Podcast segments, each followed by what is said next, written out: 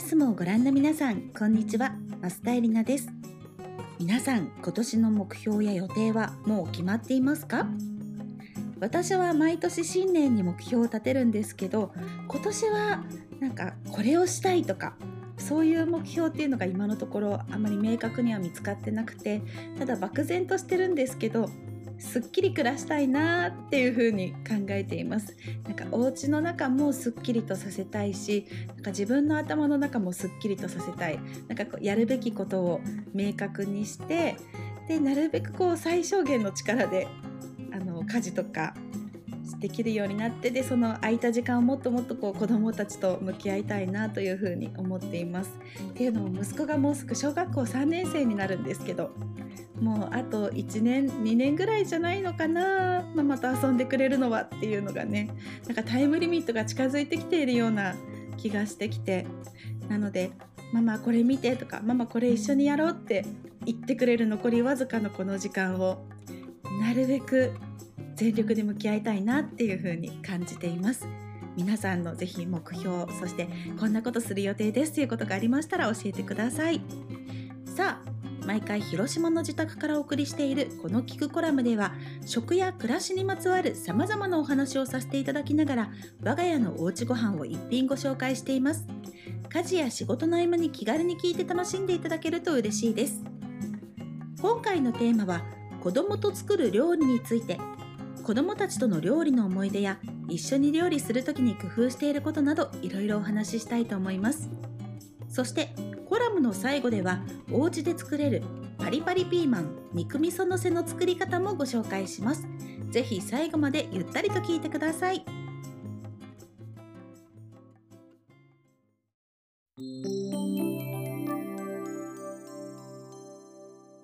さて皆さんお子さんとの料理の思い出やご自身が子供の頃の料理の思い出ってありますか？私は自分自身が子供の時に本当に料理を全くしてこなかったんですね母が仕事をしていてピアノの先生で自宅でピアノのレッスンをしていたんですけれど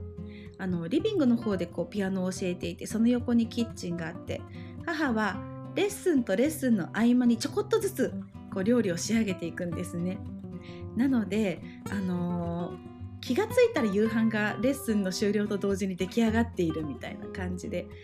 母と一緒にキッチンに立って料理をしてっていう経験がほとんどないんですね。母もやっぱり仕事も忙しくって自分一人でやった方が手際もいいしあのすごくスムーズに進むっていうこともあったと思うんですけれどだから一緒にやるみたいな経験がなかったので私自身家庭科の授業以外で料理をしたことが本当になくって多分このコラムが始まった最初の回に私と料理ということで厨房ですよという番組の担当になって本当に初めて料理と向き合ったっていうお話ししたことあると思うんですけれど本当にだから料理をした経験がなかったんですね。であの厨房ですよという番組で料理をするようになったんですけれど結構なんか方々の煮付けとかもう方々ってどこで売ってるねんみたいな感じのものとかあのラー油を一から自分で作るとかあんまりこう日常の暮らしでは役立たない料理ばっかり習っていたので家庭料理っていうものをね作るのがすごく苦手で。で私自身もやっぱり結婚してからも料理では大変な思いをしてきたので子どもたちにはあの料理をストレスなくささっと作れる人間になってほしいなっていう思いがあったりとかあとはやっぱりあの料理作ることがストレスに感じなくて料理が楽しいって思えるような風になってほしいなと思って小さな時からこう料理に楽しいって印象を植え付けてあげたいなとか料理に親しみを持ってほしいなと思いながらあのなるべく子供に料理に関わらせるようにしています。やっぱりこう一人暮らしをした時とかにも自炊ができなくっても毎日コンビニのご飯食べていてみたいなお友達とかも見ていたのでやっぱり一人暮らしした時とかも自分のご飯さっと作れたりすると健康とかにもいいよなというふうに思うのでここは母の定めとしてやっていこうと思ってあの食育マイスターの資格なんかも取ったのであの子どもたちにどうやって料理と向き合ってもらうかっていうことをいつも考えながら過ごしています。ということで我が家の子どもたちというのは結構もう物心がついた時から料理をしているといった感じです。もうこれやりたいと言ったらうわもう絶対失敗するよなとか汚れるよなと思ってもとりあえずやらせてみるというのが私のポリシーで。なのでうちの息子とかほんと2歳になる前から卵も割っていましたし包丁ももう2歳では普通に握って切っていたなという印象です。最初はやっぱり卵も殻がいっぱい入っちゃうんですけれどよく考えたら溶いた後にねあのボウルでこせばその卵は使えるわけだしちょっと手間は増えるんですけれどもいいよいいよやってごらんって言ってうわできたねっていう風に繰り返していくことによって子供も料理がすごく楽しいものだと感じてくれているみたいです。で料理をする時に気をつけていることっていうのはね何点かあるんですけれども一番大事にしてるのが子供の足台不安定なものを使うと結構危ないなというのがあってあの折りたたみの足台とかがあってもともとそれを使っていたんですけれどもちょっとバランスが崩れた瞬間にその折りたたみのものがパタンと畳まれてしまって転んでしまった経験とかがあったりしたので場所は取るんですけれどもこう折りたたみタイプではなくてしっかりと安定したタイプの足台を買ってあの子どもたちが怪我をしないように使えるようにしています。であとはあのフライパンの柄とかそういったものに引っかかってやけどとかをしてしまう可能性とかがあったりするのでフライパンとかお鍋の柄というのは必ずあの手前に向けないであの壁側の奥の方に向けて料理をするっていうところは気をつけています。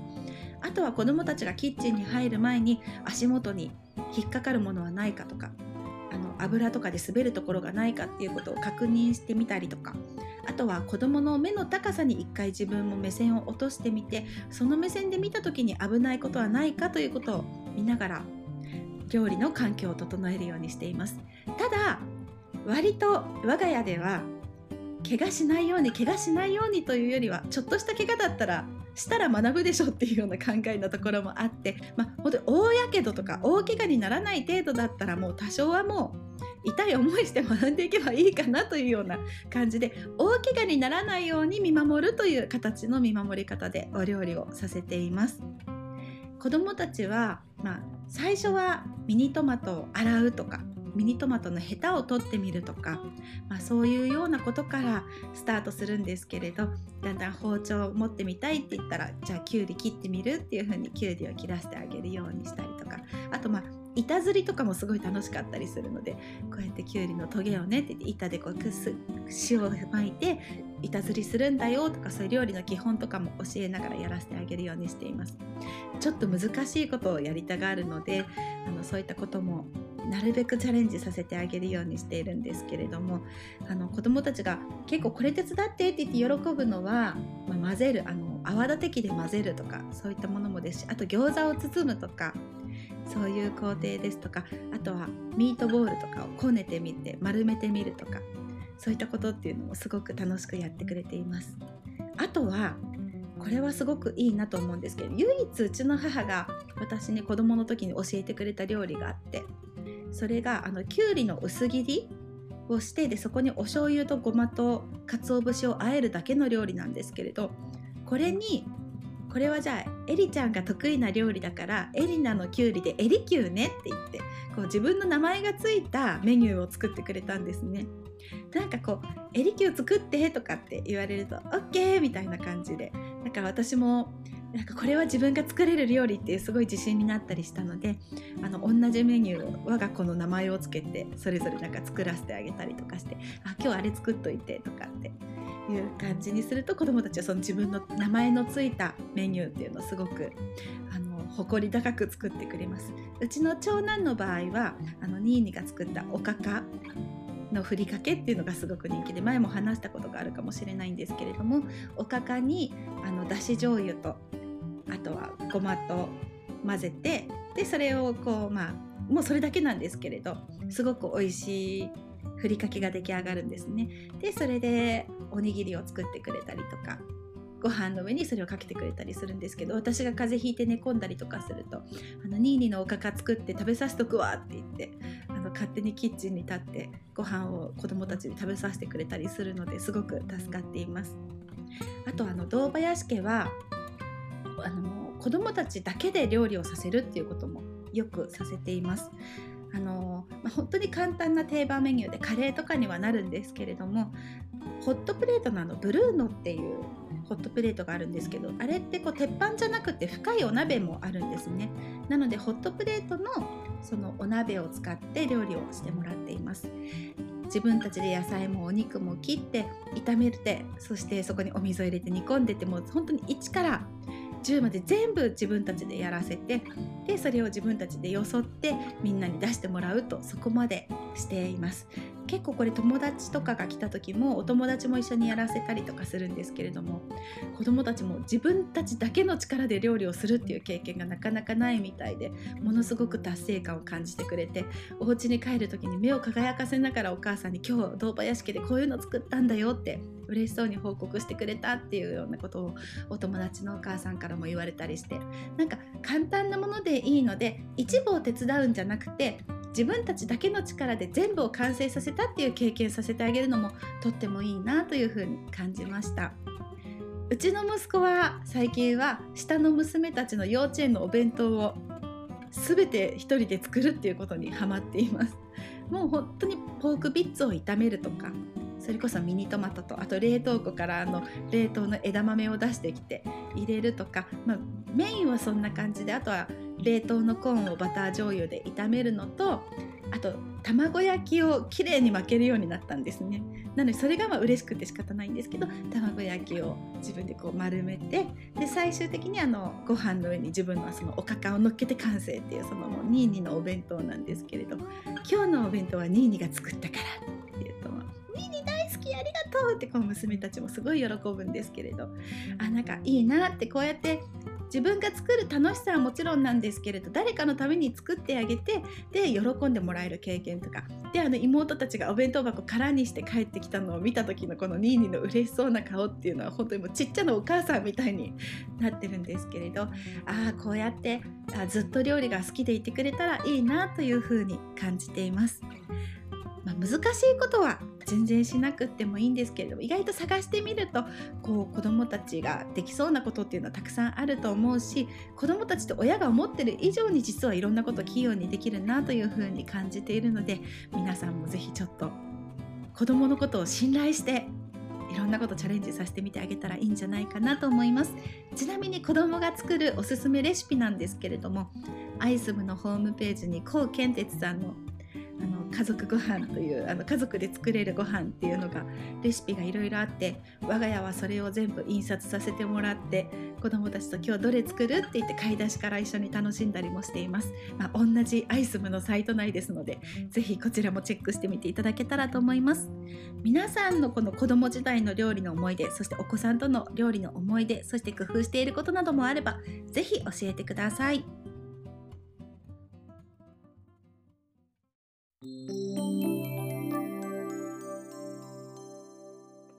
さて、この聞くコラムで毎回ご紹介している我が家のおうちご飯。今回ご紹介するのはパリパリピーマン肉味噌のせです。皆さん、ピーマンはお好きですか？お子さんはピーマンお好きでしょうか？何の番組でやってたかちょっとわかんないんですけれども、ピーマンが実は氷水に長い時間つけるともう苦みが全くなくなってパリッパリになって本当に美味しくなるっていうのを聞いて試してみたところ本当にこうピーマン独特の臭みとか苦みっていうものが消えてものすごい美味しい食べ物に生まれ変わったことに感動しました。そしてそのピーマンに肉味噌をつけて食べるのが我が家の本当子供たちも大好きで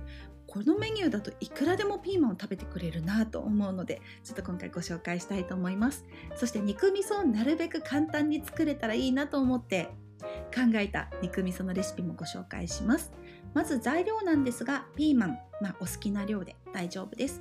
で豚ひき肉まあ、200g だった時の分量で今日はご紹介しようと思います。豚ひき肉が 200g の時に味噌が大さじ2杯。まあ、どんな味噌でもいいんですけど私は合わせ味噌を使っています、まあ、味噌によって塩分濃度とかも違ったりするのでここはちょっと皆さんご自由に調整していただければと思います。そして出ました私の大好きなすき焼きのタレ大さじ1杯。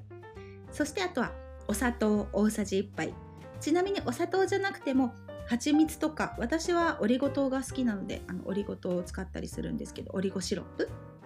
まあ、そういったものを使っても大丈夫です。あとはごま油。にんにく生姜すりごまとなっています。さて作り方です。まずはピーマンを縦半分に切って種を出します。そしてこれをしっかりとこう氷水に浸かるようにつけておきます、まあ、最低30分ぐらいはつけておくといいんじゃないかなと思います。そしてその間にひき肉をごま油とにんにくと生姜で炒めます。この時にポイントは、まあ、できれば粗めのひき肉があったら粗めの豚ひき肉を買った方がおすすめなんですけれどもあんまりこうそぼろみたいにパラパラにしすぎないことなるべく塊が残るぐらいで炒めてください。そして色が変わったら先ほどお伝えした調味料すべて混ぜてかけます。でそれを炒めていきます。ここにすりごまをかけたら完成です。あとはもうこれをピーマンにのせて食べるだけです。本当に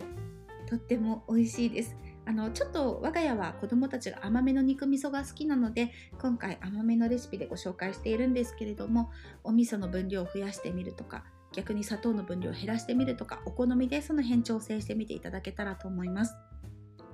なんとなく肉味噌を作る時とかに肉味噌の分量ってどれぐらいなんだろうとかって分からなくなってきちゃったりとかして調べたりもすると思うんですけど味噌の半分の量のすき焼きのタレと砂糖。って思っていただけたら、まあ、そして大体で大丈夫。味噌が一番多いと思ってもらえたら大丈夫かなと思います、まあ、あとはこれをピーマンにのせて食べていただいたらとっても美味しくいただけます。そして余った肉味噌なんですけどおすすめは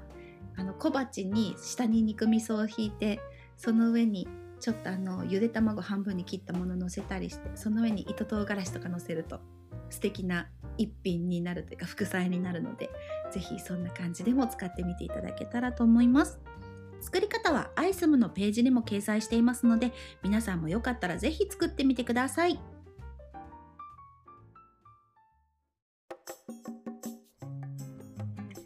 増田絵里奈の聞くコラム。今回は子供と作る料理についてお話ししました。皆さんお楽しみいただけましたでしょうか？結構まだまだ子供との話はいろいろと話したいことがあったりおすすめレシピなどもあるのでまた機会があったら話させていただければと思います。感想やリクエストはアイスムのページにある感想リクエストを送るからお送りいただけます。さあここでいただいたコメントをご紹介します。いつも貴重なお話ありがとうございます。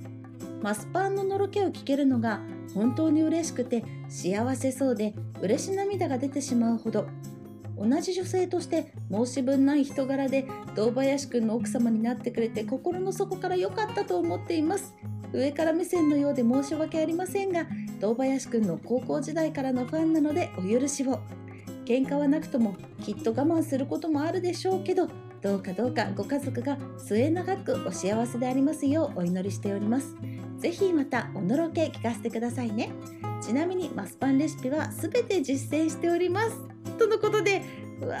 ーこれは本当に嬉しい。ありがとうございます。